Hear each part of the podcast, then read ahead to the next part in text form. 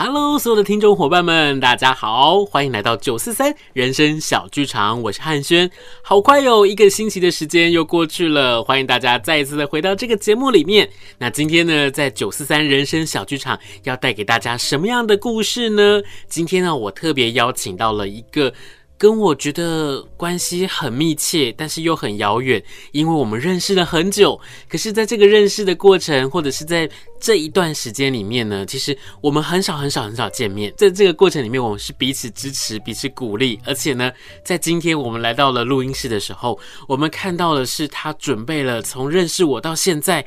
这一路以来，可能是我们一起合作的演出，或者是节目单，又或者是 DVD 等等的，让我真的起了鸡皮疙瘩，因为。我从他国中的时候看到他，到他高中，到他大学，一直到现在成了一个军团的团长，然后呢，也在现在去做了很特别、很特别的工作。今天就要为大家邀请到我的这位好朋友，他叫做赵云。我们请赵云跟大家打声招呼吧。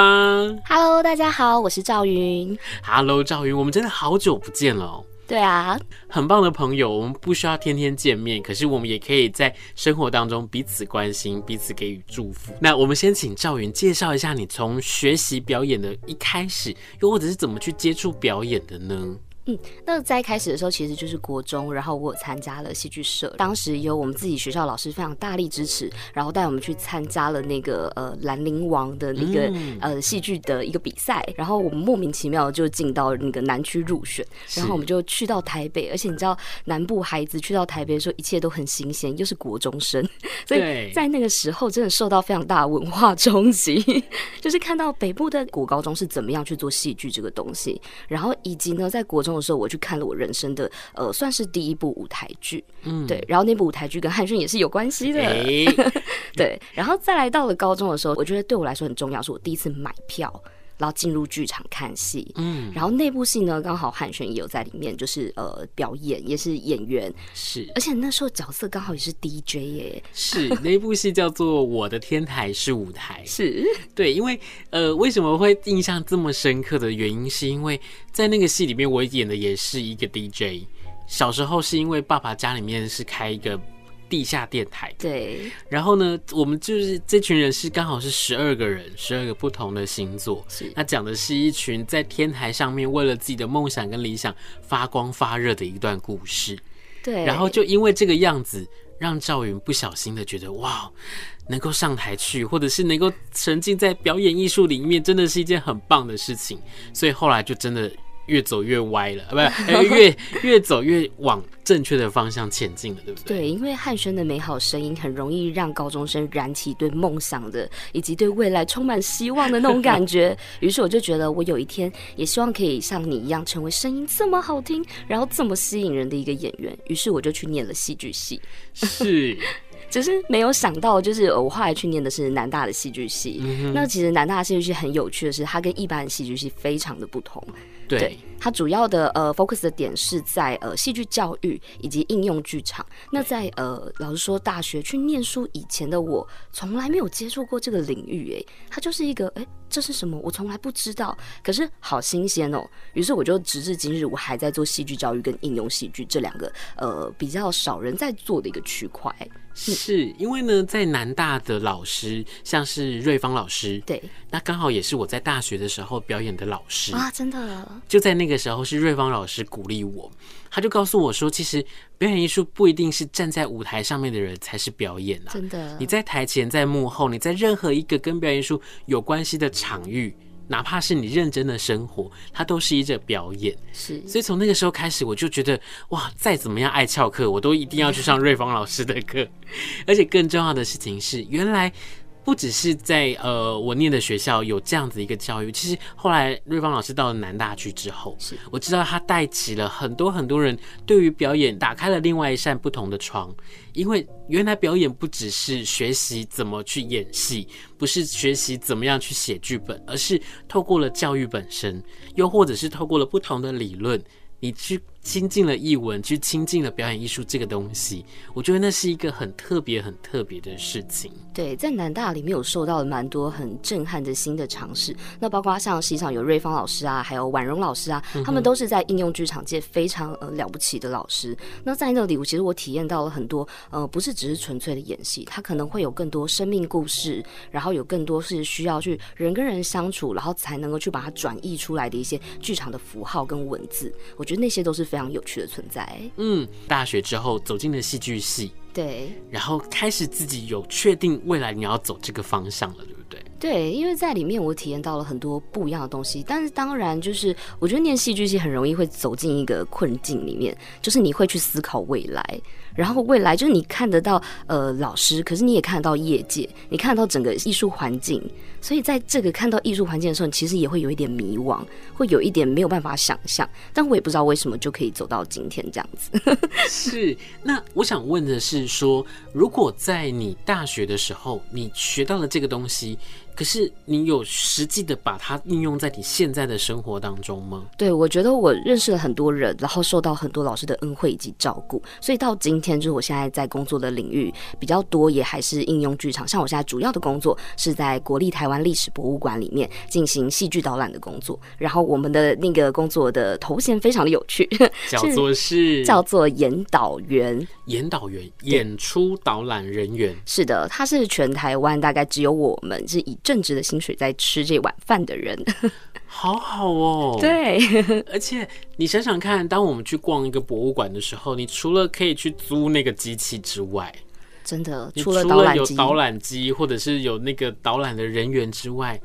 那还有什么方式它可以更生动、更有趣，而且更直接的来告诉你这个东西的故事？对，它的历史是什么？我们常常在跟很多的学校单位接触的时候，都会跟老师说：你今天拿一本书给他看，给学生看，跟你今天拿一部古装剧给学生看，不要说学生啦，连老师都会比较想看古装剧。是啊，对，所以这就是我觉得戏剧在应用这个区块里面最有趣的地方，是你如何去结合一些可能我们本来会觉得历史是一个比较呆板的一个主题，或者是很容易让大家觉得无聊。可是为什么学生阅读历史小说的时候，就不会像历史课本那样子的无聊，是对，所以我们就会让这些东西就是跃然纸上。我们会在博物馆里面，然后进行戏剧的演出，然后他的演出里面其实有个很重要元素叫做互动，所以你可以甚至跟历史人物讲话。你可能今天就是这样看一看，然后突然间你就可以跟蒋渭水说话哦。对，他会有个交谈的过程，所以在演员做演员功课的时候是非常艰辛的，因为你必须去内化这个历史人物很多的思想，你才能够去跟学生做这样子的对谈，然后以及在这个互动的过程中，你必须带有很多时代背景的一个色彩，去让他从这个对话里面去了解为什么我们会这样子去做选择。好的，那赵云，我想要问你是在你大学毕业之后，一直到现在，其实你除了在史博馆工作之外，嗯，你其实还有一个剧团，对不对？呃，对，没有错，叫做听我说故事剧场。好，听我说故事剧场，怎么会有这样的一个机会去做这样的一个剧场呢？其实它又是源自于南大。对，真的在当时有一位老师张丽玉老师，嗯，那丽玉老师她从英国学习回来，然后就告诉我们这是一套呃比较特别的说故事的方法。那他在英国就是叫做说故事剧场，那是他从英国的一个剧团呃在做的一个表演形式，然后把它带回来在课堂上做教学。于是我们就接触到了说故事剧场，它是一个很特别的形式，它比较着重在演员的训练上面，所以演员的肢体跟声音是非常重要的。然后其实常常我们在看舞台剧，是不是都会很在意一些灯光啊、服装啊，以及其他设计的区块。但在这个呃说故事剧场里面，他其实是希望把这些东西都除去，只留下演员，然后呢，纯粹的用声音跟肢体去引起观众特别的关注。就只要有演员、有观众、有舞台，它剧场性就成立。那我们在做的也是这件事情，就是希望说透过就是回到就是最初的声音的扮演以及肢体的转化，所以所有的演员都会一直在舞台上，他永远不会下台。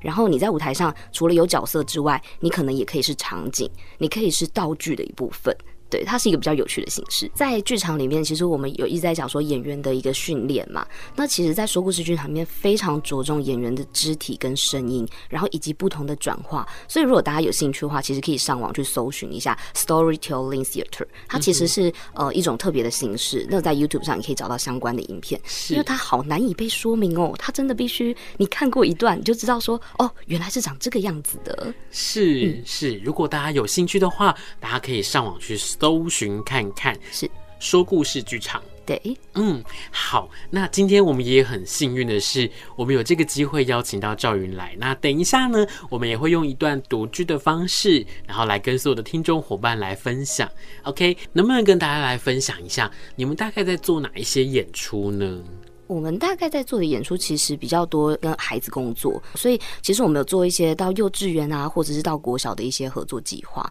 对，然后因为最近其实现在比较少啦，但是我们在早期有蛮多，就是跟一些文化园区合作，然后像是新年特别节目啊等等的。那在这里面，我们比较多是属于传统故事的扮演，或者是一些西方的故事的一些转译。因为其实常常我们都会呃跟大家讨论说，诶，如果你问一个孩子他最喜欢的故事是什么，他讲出来的故事。啊，十之八九都是西方的故事，好像不会讲出一个说，哎、欸，我最喜欢可能虎姑婆。或者是我喜欢 h o p i 塞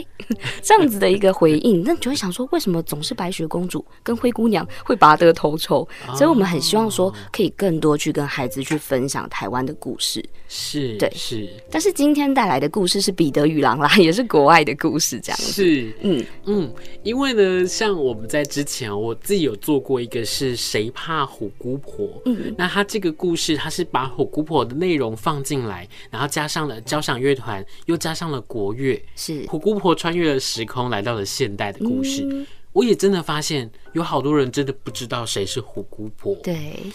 后来在这个演出的这个过程当中，我就觉得哦，其实有一件很重要的事情是，我们怎么把自己的文化、把自己的历史，用不同的角度、用不同的方式来告诉他们。如果现在你要告诉他们说，哎、欸，我来告诉你一个卧冰求鲤的故事，他们可能会啊，我不要，我想要滑手机，对，我想要看 YouTube，我可能要用任何一个比较现代的方式去截取他们想要的资讯。是，可是当你可以生动的去告诉他们一段故事的时候，又或者是经过你们的设计，经过你们的改编，透过你们不同的表演的形式、表演的方法去告诉这些孩子们的时候，我相信对他们来讲一定是非常非常的印象深刻。而且影响深远的。对，我当初在接到，其实《彼得与狼》是被指定要去做的一个剧目，然后我那时候先去借了这本书回来看，我就发现，哎，结束了这个故事，它就结束在一个哎很奇妙点。如果大家有兴趣，也可以去那个维基百科看一下这个故事，其实几行字而已。然后在看完之后，我就想说，那我到底要告诉孩子什么？我后来想了一下，我觉得不行，我想要让它变得更有趣。呃，因为其实说故事剧场还有一件事情很重要，是集体创作。嗯，所以我们是伙伴们一起去思考，然后就想说，哎，既然彼得与狼的故事里面有一个很重要的东西，就是大野狼。说大野狼真的很厉害耶，他穿梭在每一个小孩认识的故事里面。真的。对，于是我们就想说，那我们就让彼得也认识那些故事里面的角色。所以我们就把三只小猪啊、七只小羊啊，还有小红帽 全部都拉进了这个故事里面，就想知道说，哎。狼对那些其他的角色做这件事情，彼得会不会想要帮助他们？是对，就在这么巧的，就是我之前也做过彼得与狼的故事，啊，真的。然后彼得与狼的故事，我们还做了不同的版本，比如说我跟高雄城市芭蕾舞团，我们做了一个彼得与狼的舞剧，是。然后那时候看就哇，彼得与狼的故事怎么这么短？对。然后他怎么会结束在一个没、嗯欸、结束了？对。然后后来呢，我们又有机会又跟交响乐团也合作去做了彼得与狼的故事，然后整个做完大概就只有半场的时间，怎么办？然后我们也刚好去做了一个集体的创作，这个集体的创作也是在想，爷爷这个爷爷为什么会知道这些事情啊？爷爷可能很有智慧，他可能是一个以前是一个打字员，他看过很多的书，看过很多的资料，然后呢，比如说野狼，野狼自己可能会跳出来说。你们都误会我了。你们在每个故事里面都说我很坏，我会吃掉小红帽，我会吃掉小羊，我会吃掉这些不同的人。可是，在那一次的演出里面，我们的大野狼是吃素的哦，是一个反转，是它是一个反转，然后他想要让大家知道说，他其实也想要跟大家一起玩。嗯，那我们不要用一种先入为主的概念，是透过他的外表也好，又或者是我们要去真正去认识一个人的时候，不是只看他的表面。嗯，我们要。真的去跟他们了解、聊天也好啊，透过认识他的内心，去看到哦，原来你看到大野狼不只是在童话故事里面的大野狼。然后我们就用这样的方式跟大家去说不同的故事，我就觉得它是一件很好玩的事，而且透过了这样的一个方式，我们让更多更多的观众或者是听众，他们有机会发现，哇，原来我们看到的这些故事，真的还有很多不同的面向可以去选择，然后去阅读，又或者是带给孩子们更多不同的想法。对，刚刚提到这个，我突然想到，其实，在说故事剧场里面啊，我们在尝试做很多观点的转移。就是以往我们可能会听到，呃，大野狼他是怎么想，小红帽他会是怎么想。但是我们在呃等一下要试读的片段里面，其实会提到，你没有想过，就是那个三只小猪被大野狼破坏的房子是怎么想的？就是说那些稻草屋，或者是那些 木头屋，他们的想法又是什么？所以其实他会有一些观点上的诠释跟转换，我觉得还蛮有趣的。是讲了这么久，不如我们现在就让我们的听众伙伴一起来听到这一段故事吧。这个时候，一个戴着红帽的少女走到彼得的旁边。彼得，彼得，嘿，小红帽，你今天不是要去找你外婆吗？可是我到她家的时候，就发现她不见了，怎么办，彼得？嗯，她没有留下任何字条吗？哦，没有哎啊。地板上有很多灰灰的毛。哎，彼得，你可以跟我一起去找外婆吗？好啊，那我们出发吧。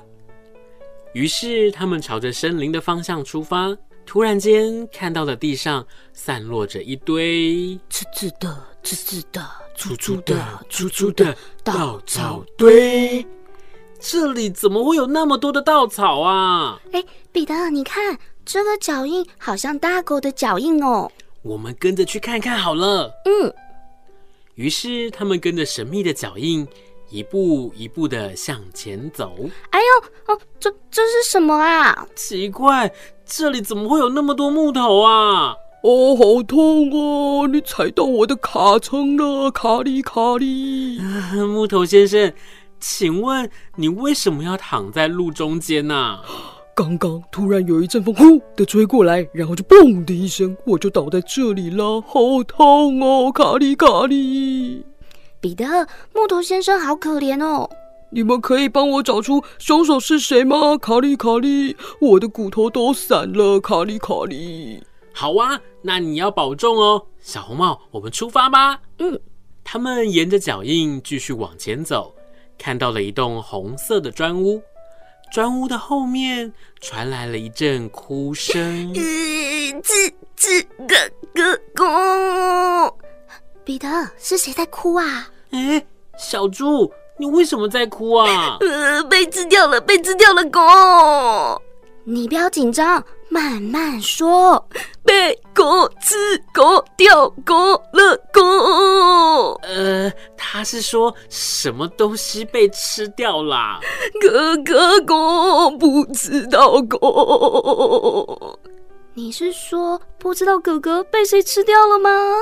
原来小猪在家里的时候看到了一个好大的黑影，把他的哥哥们。一只接着一只吃掉了，影子狗吃狗，撞门蹦蹦蹦，不敢看狗。别伤心，我们会帮你找到哥哥的。你待在家里，把门锁好。狗。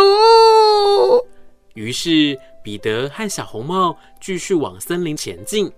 好有趣的一段故事哦！而且赵云超强的，他一个人分饰这么多不同的角色。谢谢。其实我们在做说故事剧场的时候啊，我们每一个演员也会承担掉很多不同的角色。就是他可能上一场是木头，诶，他下一场又要变成小猪，或者他上一场是房子，他下一场又会变成小红帽，是蛮有趣的。那这样子，孩子们看得懂吗？我觉得孩子们是非常非常厉害、聪明的存在。就是常常我们也会遇到一些老师或者是家长跟我们说：“哎，你们好像演的有一点快耶，或者是这样的转化，孩子可以理解吗？”可是其实孩子追踪你一下，然后一看到某些动作或者是某些口头禅，他就会一下就追到说：“哦，我知道他是猪，因为孩子狗。”或者是他会看到他的动作有猪蹄，就是我们会把手指头张开变成这样猪蹄的动作。对，然后他们就会一下就知道说，哦，那些城市化的东西在他们脑子里就会烙印，甚至是结束了之后还会一直说，哎，我们要大合照，他们就说，那我要变成猪，然后所有人就会把猪蹄伸出来，好可爱哦，对，很可爱。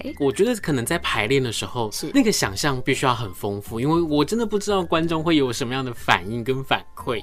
可是后来在演出的时候，我相信他一定是成为你们一个很大很大的动力。对，其实每次都会收到很多不同的回馈，然后观众回馈里面有很多都是说，我甚至遇过一个是，他告诉我说，他们家孩子不喜欢读故事书，他们觉得书很无聊，想要滑手机或想要打电动。可是他因为听完这个之后，他回去去翻阅了这些书，例如说他去翻了彼得与狼书，然后连带着其他的故事也被他翻阅，然后家长非常感谢我们，然后还特地来留言跟我们说，谢谢你们让我们。孩子打开书，是好开心而且好感动的一个故事哦。对对，就是因为呢，其实我刚好也想要问赵云是，其实从喜欢表演，一直到学习表演，一直到从事跟表演艺术相关的工作，这一路以来，真的应该是有很多的事情鼓励着你，让你有这样的一个动力支撑到现在吧。对，就是每次其实，在收到不同观众的反馈，我觉得不管在这个行业里面，其实每一个角色都非常的重要。然后包括像我自己的经验，不管是舞台上的演员，然后导演，或者是像我刚刚说的博物馆剧场担任演导员，以及我也做过很多前台行政的工作。那在每一次的过程中，我都会重复的，或者是不断的更新自己，跟寻找到就是呃观众的反馈，让我自己找到在做这件事情工作最大的意义是什么，想要带给其他人什么。是，像刚刚我们在聊的这个过程当中，就是在想说，奇怪，今天我们是南大来招生吗？为什么好像一直觉得我好我好想要去念这个学校？不过今天呢，赵云真的是有想要帮一件事情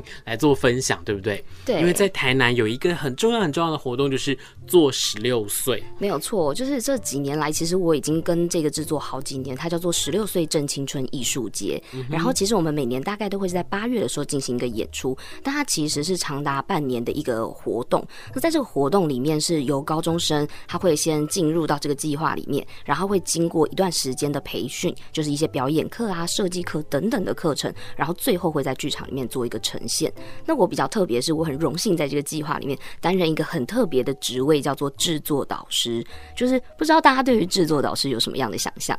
是因为很多人可能会觉得，哦，他就是我的表演老师，对，或者是他的舞蹈老师，对。可是制作导师他到底是一个什么样的工作呢？呃，像我们在这个计划里面，其实会分成几个不同的组别。那主要的呢，就是我们会有表导组，然后跟制作组。那在带领制作组，就是会带领他们去进行在剧场里面的一些前台的工作，包括像前台啊、宣传啊等等的，就是在做执行制作的一个角色这样子。嗯嗯。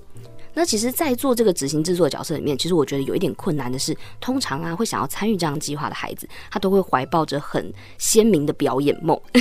我相信我高中的时候应该也是这个样子的孩子，但是我比较特别的是，我在这里面是呃带着制作组的孩子去寻找到他们呃其他新的一些火花跟可能性。因为像他们进入到这个组别里面的时候，他们可能一开始会觉得说，哎，我不知道剧场制作在做什么，然后以及这件事情我想做不想做，我的工。功能就是在他们的专长里面去寻找到他可以闪闪发光的地方。就例如说，可能某一年呃加入制作组比较多孩子，他们可能是舞蹈班的孩子，那我可能就带他们出去做舞蹈快闪。我们跟台南星光三月合作，然后呃当然也很感谢星光三月给我们这个舞台。然后因为呃这个制作其实是影响新剧场的，然后吕一新导演他也是非常致力于儿童以及青少年这个区块。然后在跟青少年工作的时候，我觉得我从他那里收到很多的影响跟很棒的回应是。呃，我知道怎么样去跟孩子去工作，然后以及我知道我要怎么样掌握他们的想法，陪伴他们。他比较不像是我告诉你说，我今天要去做一件事情，所以你要做这件事情，